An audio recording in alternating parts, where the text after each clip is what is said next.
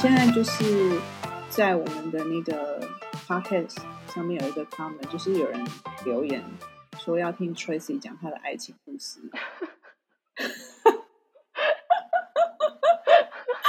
然后我们刚刚聊得很开心，聊到我忘记按录音键。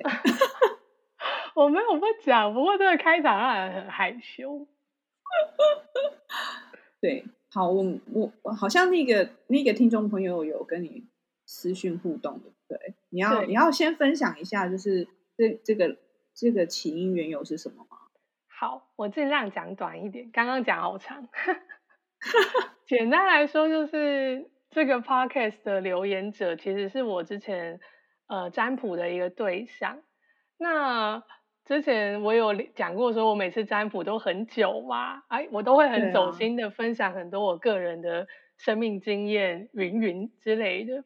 所以那个占卜者就是本来他已经占卜完了，那他问的问题是跟感情相关的。但我们后来发现，这个东西不只是感情，也其实也是一个你家庭的课题，譬如说你跟你父亲，或是你生命中重要的男性长辈的关系。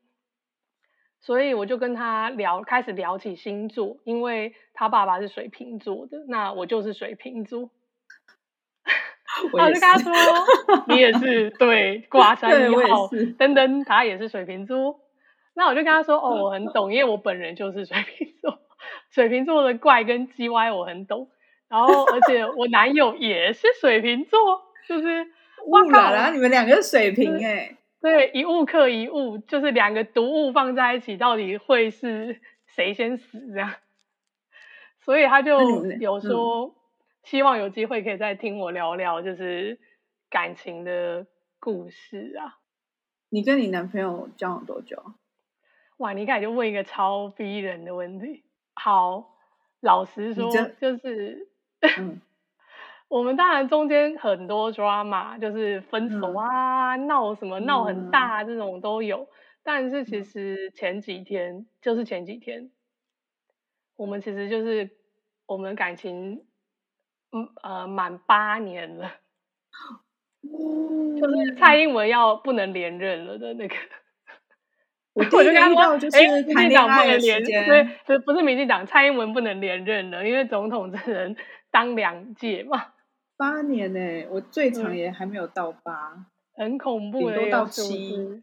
可是我觉得水瓶座如果真的要固执起来，它可以撑蛮久的。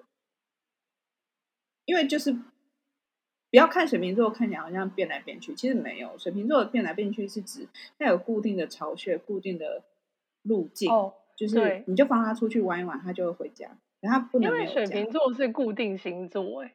其实水瓶座是固定星座，嗯，所以我们反而会比较习，就比较容易习惯。可是我们又不能够被抓住，就是你不能够规定我这个，规定我那，因因为你规定，我就会想要反抗，就会想跑。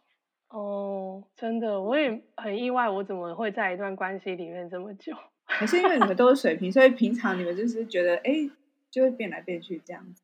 可能是我们常常濒临分手，所以就会感觉没这么久，中间都有切断。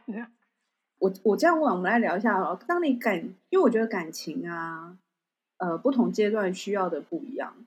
然后有一些人是需要一个安全感，或是一种就是家的感觉吧。可能有一些人是需要一些 fresh，、嗯、就是有点新鲜感，然后或是带有一种动力，就是。人生乏味的时候，爱情可以把你带来一些新的火花或新的生命气息。Oh.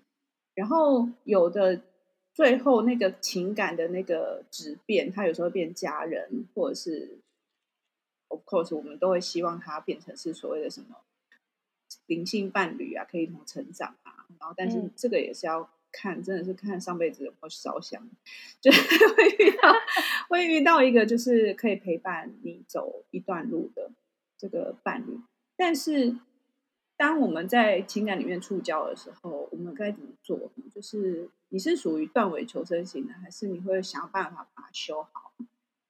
我应该都是修行的，所以我都会很希望跟对方沟通，我会希望拿出来讲。就是哪里有不舒服都可以调整，嗯、因为因为我们同居，那其实我们常常就是没有合的地方，都是一些同居的生活小事。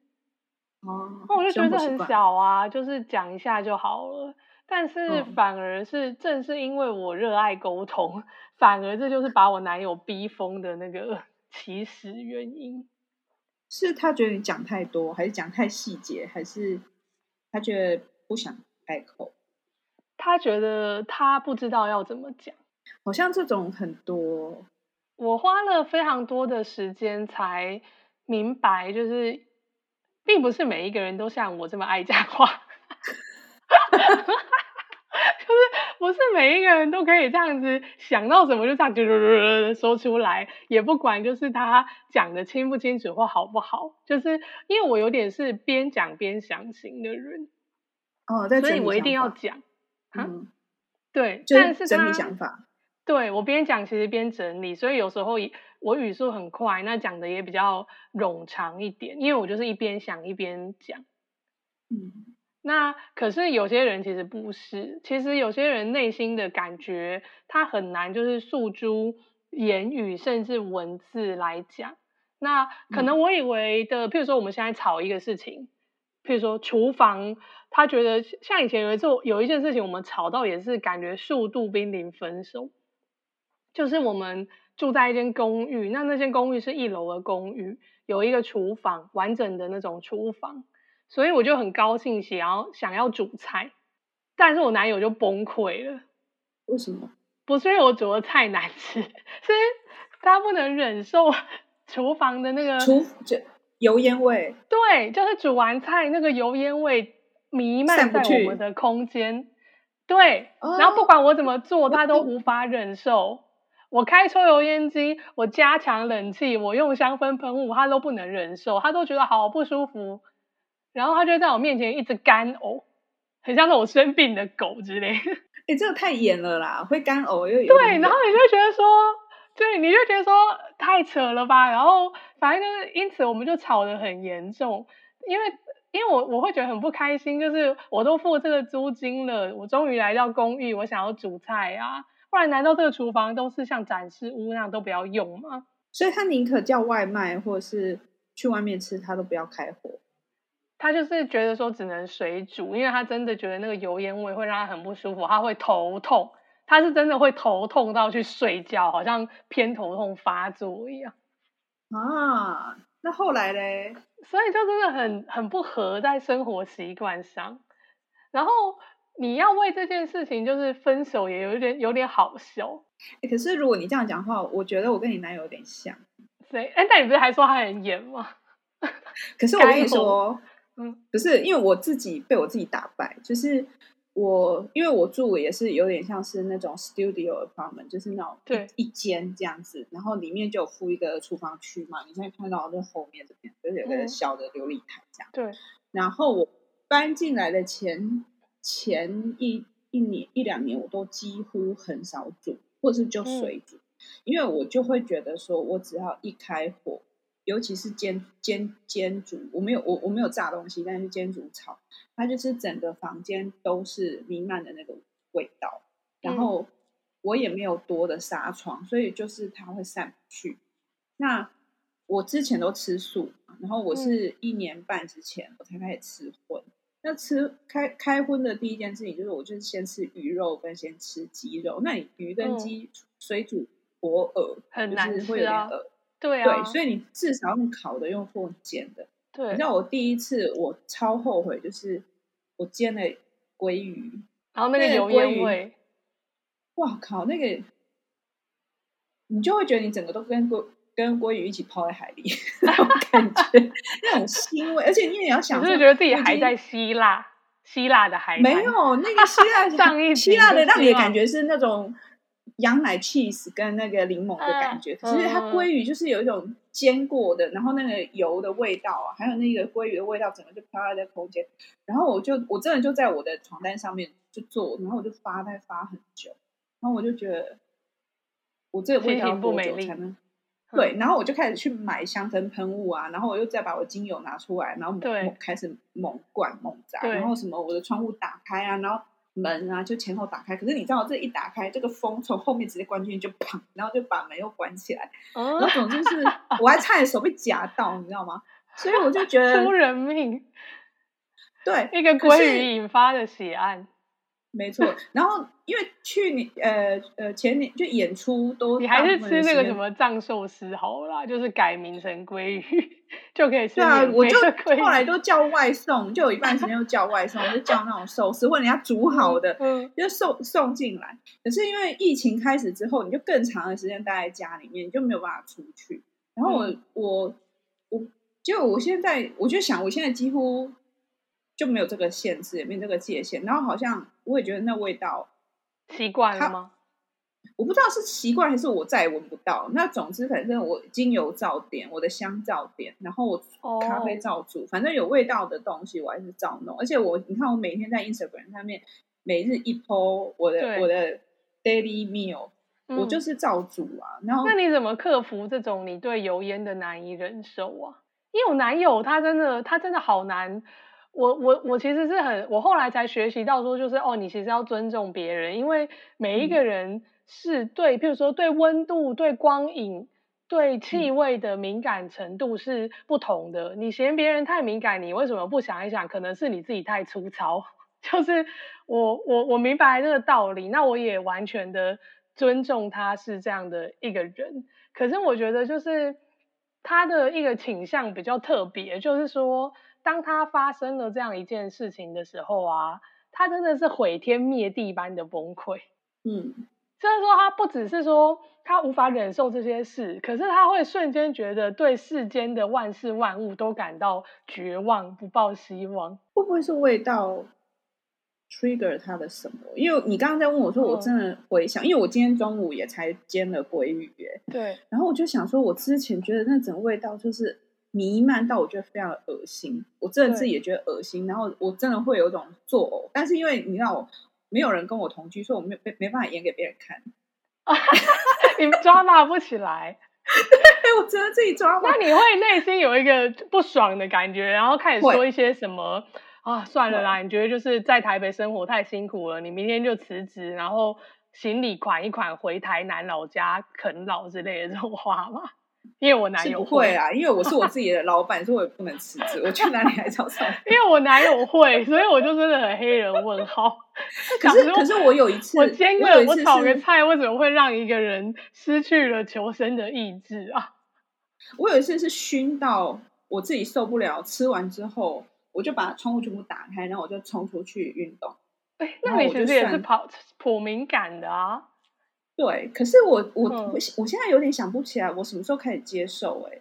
但我刚刚有在想说，会不会有可能，比如说，因为料理是我自己在料理，然后煮是我自己在，所以是不是因为这样，所以我变得我比较会，因为我就多练习嘛。因为我觉得好像呃，你要快炒或大火炒的时候，你就会有那些那些味道。对，那你需要透过一些练习，然后变成是，也许是低温的或什么的。你还是可以享受到那样子的的美食，这样。于是你就买起了酥肥鸡吗？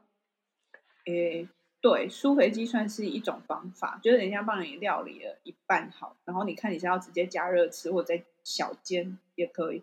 可是我、嗯、我会觉得那个过程，我刚刚是一直浮现一个字是 acceptance，就是接接纳。然后我觉得那种接纳好像本身也是对自己某一块的某一块内在的。那种抗拒，就是你很抵抗这个感觉，那种接纳。所以我，我我现在好像想不起来有一个分水岭，就是我回想两年前跟两年后，对我最大的差别。我现在居然可以在我，而且我还可以煮咖喱哦，那么浓，我还香料猛加哦。哇，你好棒哦！你长大了，我好棒哦、我还可以做长大了，克服了他对气味的障碍。对，但我不会每天做。确实 我，我我不会每天这么做。怎样要人夸啊你？弄一天，然后休个五天。我希望小王现在也在这个节目上拼命陪。我来帮你发邀请函，他一定觉得很难聊。呛爆你，他一定很想揍你一拳，他就会说他很想揍这样的人一拳。就是说回气味的这个，我觉得真的就是要互相呃互相尊重跟学找到一个可以彼此容忍的道路啦。因为像我们之间对气味的感受差异这么的剧烈，那我的方式其实我我我很尊重他，所以我跟你讲，防疫居家防疫直到现在，我们只有煮过。我们煮过自己在家自吹不到五次，而且五次都是煮火锅，就是不会有油烟。很浓郁啊。没有，就是买一个汤底的那种火，然后就放料跟菜而已的，哦、不用，又不是石头火锅。对啊，水煮又不是石头火锅。对啊，然后所以说居家防疫，我真的是吃 Uber Eats 吃到怕了，就是我们完全自主的次数不超过五次，但。因为我尊重我男友，因为他就跟我一起住，他 work from home，所以如果真的煮菜的话，嗯、那个味道可能会干扰他的工作。因为吃晚餐或者吃东西的时候，他搞不好还没有下班，嗯、还在工作或开会。然后，但他对我的包容跟忍让，一个点就是我之前裸辞半年，我在那个每天下厨那段时间，不是吗？我还是每天下厨啊，就是。但我就是尽量说，在他下班以前煮完，所以他回到家的时候，对他回到家的时候，那个味道已经过了两个小时，可能又比较散了。而且我就是有买了一款那个英国的类似衣物香氛喷雾，然后那个味道就还蛮好闻的。他就觉得，他就觉得说，哦，这个味道如果他回来，然后他觉得厨房还是很臭，或者是客厅很臭，他就会喷一喷。或许在我闻起来，我其实都觉得什么事情都没有，但是他很 care，、嗯、所以我觉得就是一个彼此的尊重吧。那我知道，我我会就是比如说我的厕所的门口，然后我的房间，然后现在最最近有这边，就是我无时无刻都会点精油，哦、而且我会点那种纯的精油，不会点外面乱买的那种。对。然后我觉得纯的精油的味道可以持续比较久。哦。那你有推荐什么款的单方或复方吗？我可以让听友参考一下。如果有味道很敏感的听友，我个人很喜欢岩兰草，有一些人不喜欢岩兰草。岩兰草很两极耶，对啊，对。但是如果你是不喜欢岩兰草的人，你不喜欢那种草味很重，那你喜欢花香味，那我会建议你岩兰草加上一些广藿香或木质调，然后你上面再加一点。呃，像是玫瑰可能太贵，那你可以加天竺葵，嗯嗯，然后它综合一下，我觉得那个味道就还不错。好哦，艺术家的 ESP 听友赶快抄起来，岩兰草、广藿香，还有一个是什么？玫瑰、天竺葵，嗯，玫瑰或天竺葵。聊到这边，我觉得这一集的标题最后会不会改成就是气味大作战？居家防疫。空间臭味大作战，空间油烟味大作战，不是要聊感情吗？气气味气味，这个是我们刚开播第一年的时候，第一季我们就想聊，都没有聊到哎。真的哦？但是如果你既对都没有聊到，但你既然开开了这个气味跟跟感情的话，那我就会想要讲一个，就是我以前其实我以前很不喜欢让男生来我家，嗯。因为我会觉得，就是男生身体的味道很重，然后我觉得只要男生来我家，然后房间里面如果留下他们的味道，我会真的不开心。就我对气味还蛮敏感的，所以就是如果谈恋爱的时候，如果男生说：“哎，可以去你家嘛？”我都会嗯，然后就这样硬生生的卡断了很多。所以你是怕他的个人气味留在就是。你家吗？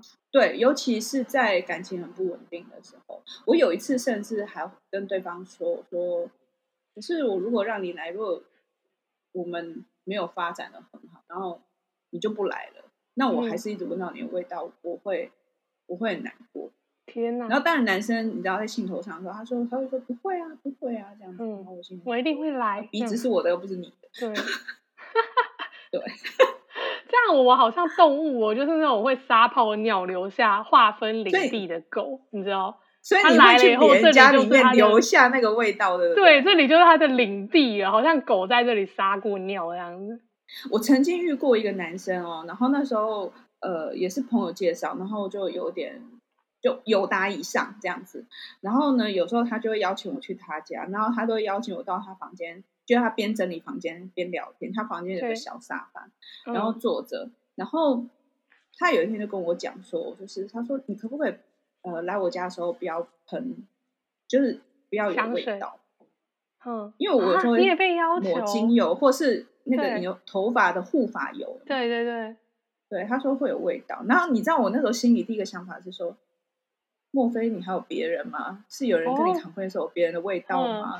哦、就是我都会想一些很负面的东西。啊、他可能有一个正宫，然后就是很怕你在他的外套上留下什么味道这种。对，然后我就 Oh my God 我就我然后我就很多，我想说哇，那你真的是经验很老道的渣男，因为你知道那个味道会让你。他已经进化到不只是注意手机简讯，还会注意气味的线索了。嗯，太厉害了吧！专业劈腿，真的超厉害，真的超厉害，有吓到我。对，而且事后证明他真的是会玩弄别人感情的那种。